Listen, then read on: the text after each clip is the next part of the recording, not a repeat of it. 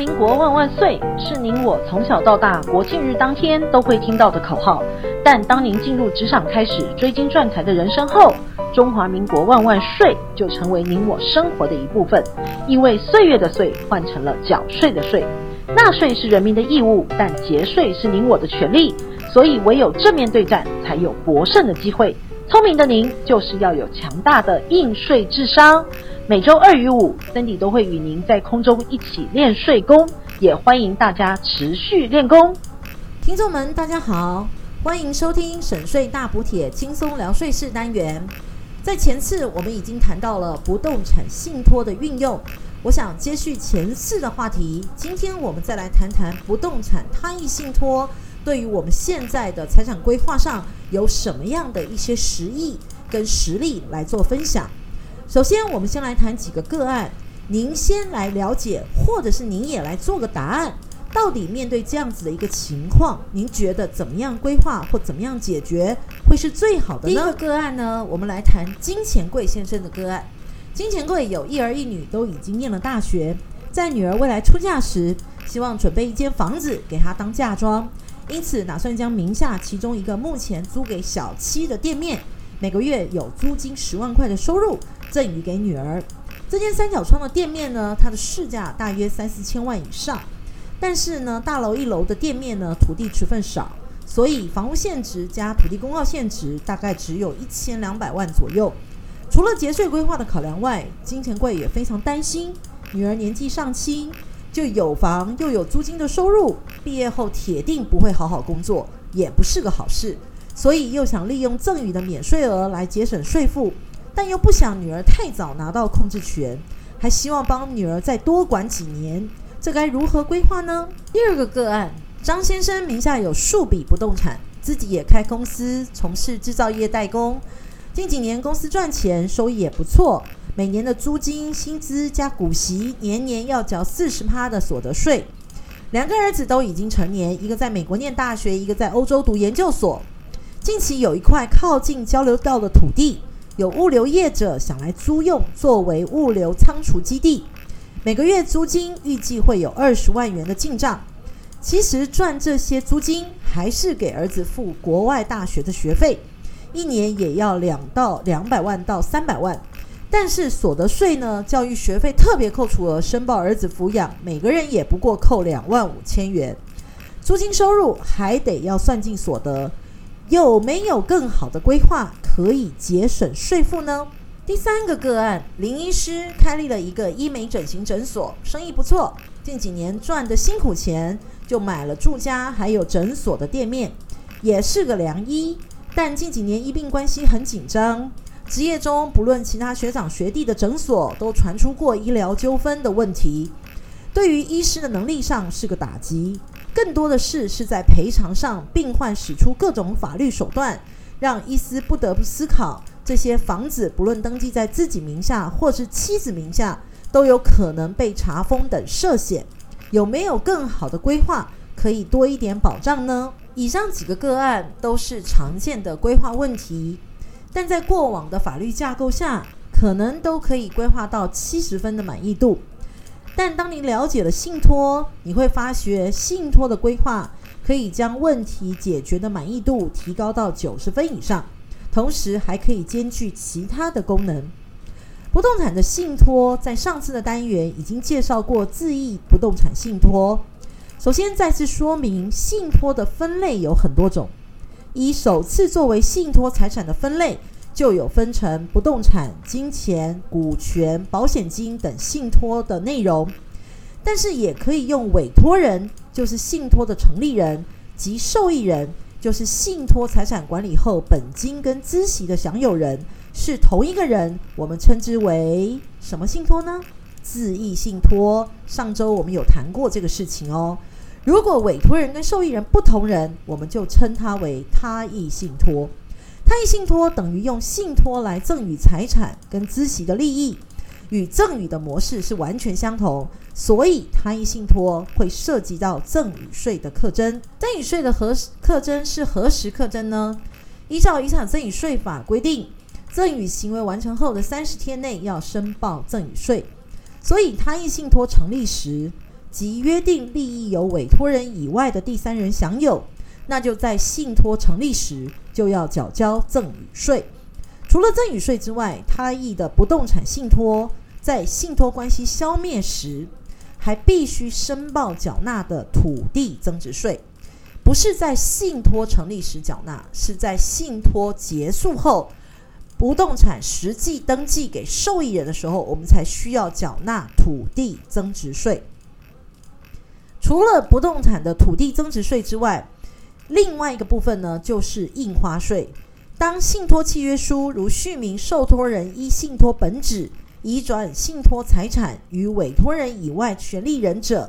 也就是我们所谓的他意信托，实质上已经兼具印花税法第五条第五款所规定的点卖、上售不动产器具性质。如持该契约办理不动产权利变更登记时，也就是拿不动产的契信托契约办理不动产信托登记。要按契约金额的千分之一贴用印花税票，也就是课征印花税。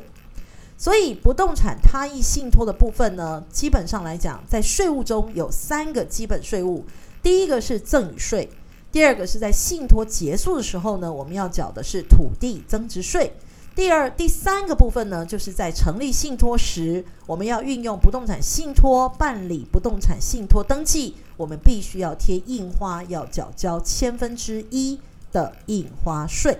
接下来，我们就回到一开始跟大家说的三个个案，来看看不动产的信托在规划当中我们如何运用。那我们就先从金钱柜开始谈起。还记得我们谈到第一个金钱柜的个案。这个个案的重点有几项内容呢？第一个，金钱柜有一栋房子想赠与给女儿，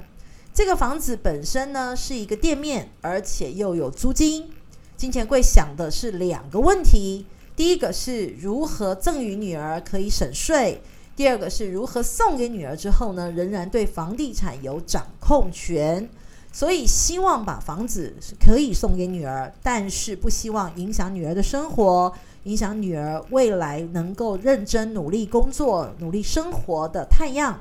所以在这样子的规划里面呢，金钱柜可以将小七的店面以不动产、以信托的方式，每年用持份赠与来做一个持份赠与的不动产信托，而信托的受益人就是女儿，在信托合约中约定每个月收取的租金，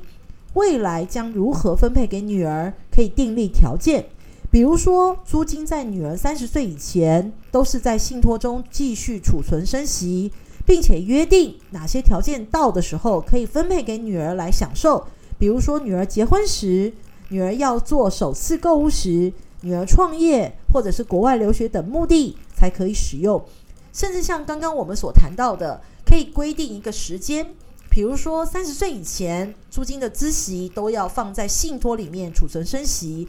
一直到三十岁以后，每个月可以提拨多少钱作为补贴女儿的生活，这一些等等的目的跟条件，都可以由金钱柜来订定约定。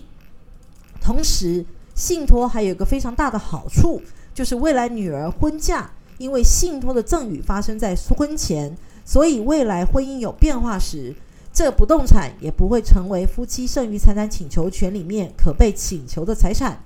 如果女儿未来创业，信托也受到信托法第十二条的保护，对于信托内的财产不可以强制执行，所以对于债务的避免求偿也有法律上的保障。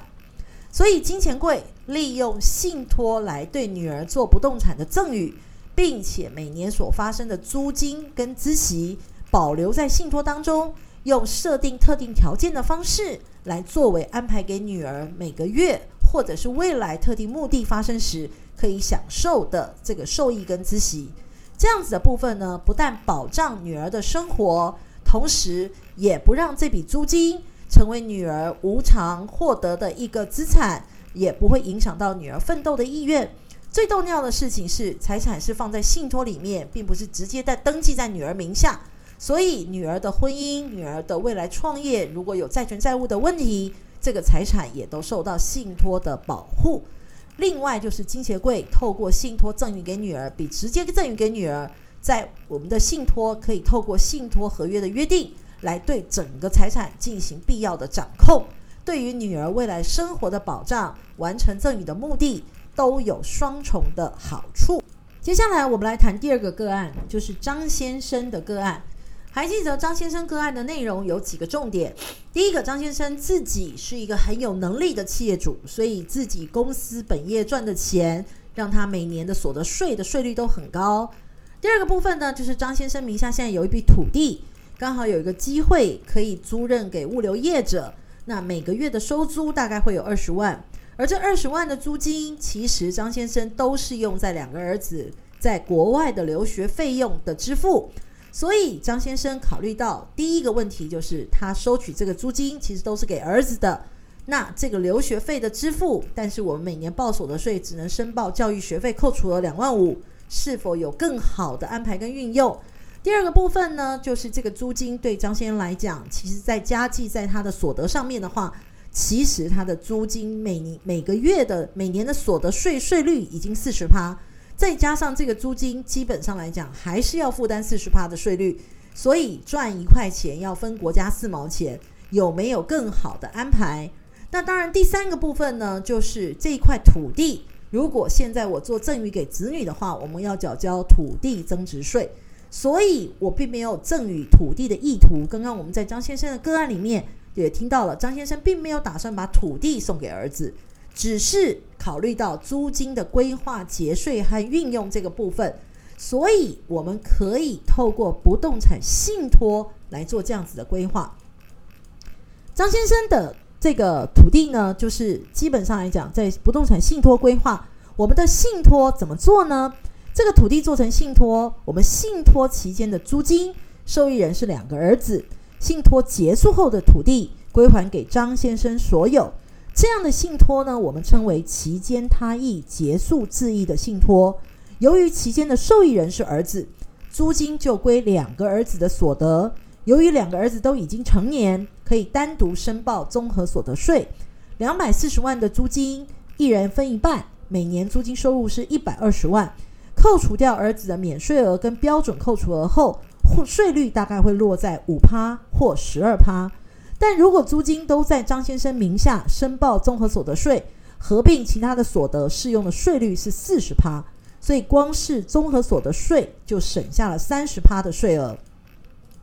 同时。租金可以在儿子海外就学时专款专用于儿子的教育金，还有他定额的生活费支出，所以其他目的就不可以提领。未用完的部分继续储存生息。如果信托期间可能涉及到儿子的大学及研究所毕业，那也可以订立领受的条件，让租金的使用符合张先生的意愿。由于张先生的信托是信托到期时，土地还是回到张先生的名下。所以信托到期时是不需要缴土地增值税的。第三个个案呢，是关于林医师的财产保护。还记得我们刚刚提到林医师他的住家跟诊所都是不动产，而这样的不动产跟医师的职业风险如何能够做到完整的保护规划？林医师可以将名下的住家跟诊所不动产透过信托的方式赠与给配偶。并且约定住家跟诊所分别维持现在的使用，同时未经林医师同意，不可以处分。由于夫妻相互赠与的信托，所以不动产信托并不需要缴赠与税。未来妻子在信托结束后取得的不动产，也可以不用缴土地增值税，因为夫妻相互赠与土增税可以延缓缴纳。当不动产在信托当中，就可以受到信托法的保护，不可以强制执行。对于发生医疗纠纷时，第一，林医师的不动产已经透过信托赠与给妻子，所以妻子对于医生的职业风险没有负担共同赔偿的责任。第二个，信托财产在信托里面是不可以强制执行，这是信托法第十二条的规定，对于财产有一定的保护功能。第三，由于信托的约定下，不动产仅可以用于住家或诊所，所以妻子也不能任意的贷款、变更使用或转租给他人，必须经过林医师及委托人的同意，才可以变更信托不动产的管理使用处分。对林医师来讲也是一个保障，不因为赠与给妻子就丧失了对不动产，就是住家跟诊所的掌控权。以上三个个案，只是我们举出在过往个案当中一些常见的案例，来跟大家做个分享。其实不动产信托的运用非常的广泛，包含自益信托的设计或他益信托的设计，其中也包含了在不动产的自益信托跟他益信托的交互运用，比如说期间他益结束自益，或期间自益结束他益。很多听众可能会问到，关于不同类型的不动产信托涉及的税务计算是不是都完全相同？基本上是不同的。我举个例子而言。不动产的他益信托，如果我成立不动产信托，将利益完全归于第三人，就像金钱柜的个案，他的信托不管期间的租金或最后的房子都是要给女儿的，所以成立信托已经完成了赠与，所以他的赠与计算跟赠与免税额的算法就跟我们一般不动产的赠与算法是一模一样的。但是第二个个案。如果今天张先生他的个他的赠与方式是期间他意给儿子，结束后土地拿回来，那基本上财产只送了一部分，而不是送全部，所以赠与总额的计算一定会比金钱柜的赠与总额来得低，所以相对的也有节省赠与成本的好处，这个也是信托里面一个小小的节税功能。但当然反过来。如果今天这个信托是不动产在期间自益结束他益，这样的信托类型，我们设计的非常多，也运用的非常广泛。因为很多的父母亲赠与财产给子女，其实都希望中间的收益还是能够自己运用，保障退休的生活。但是一定时间以后，这个财产是要送给特定子女的，这样子的赠与叫期间自益结束他益。当然，计算不动产赠与总额也会比财产直接赠与给子女的总额来得低，所以都有一点节税的好处。不动产的赠与除了涉及赠与税之外，当然包含期间的地价税、房屋税的计算，还有结束后的土地增值税、契税等等的计算，都有一定的税负内容跟模式。在现在的税法已经非常的完备，不动产的登记也非常的清楚，所以我们现在地震的不动产登记也非常清晰。所以相对来讲，信托对于不动产的运用来讲，其实是一个多种功能的运用。不动产信托现在持有不动产的赠与继承都可以相互结合运用，每个家庭的个案情况都不相同，信托的设计规划、受益人的选择。税务的成本计算、信托的内容与设计、受益人的安排与规划都有不同的规划，所以我们并没有办法一体通用全部的个案。但要强调的是，信托真的不是有钱人的专项，是个解决财产规划的工具。在未来的单元中，我们还是会再提到信托的运用，包含其他的财产，如金钱、保险金。股权信托的运用跟规划，也期待听众们大家能够准时收听，也让您的税商与财产规划的细胞可以慢慢的增长萌芽。今天的省税大补贴单元就在这边告一段落，下周请大家准时收听，我们下周见。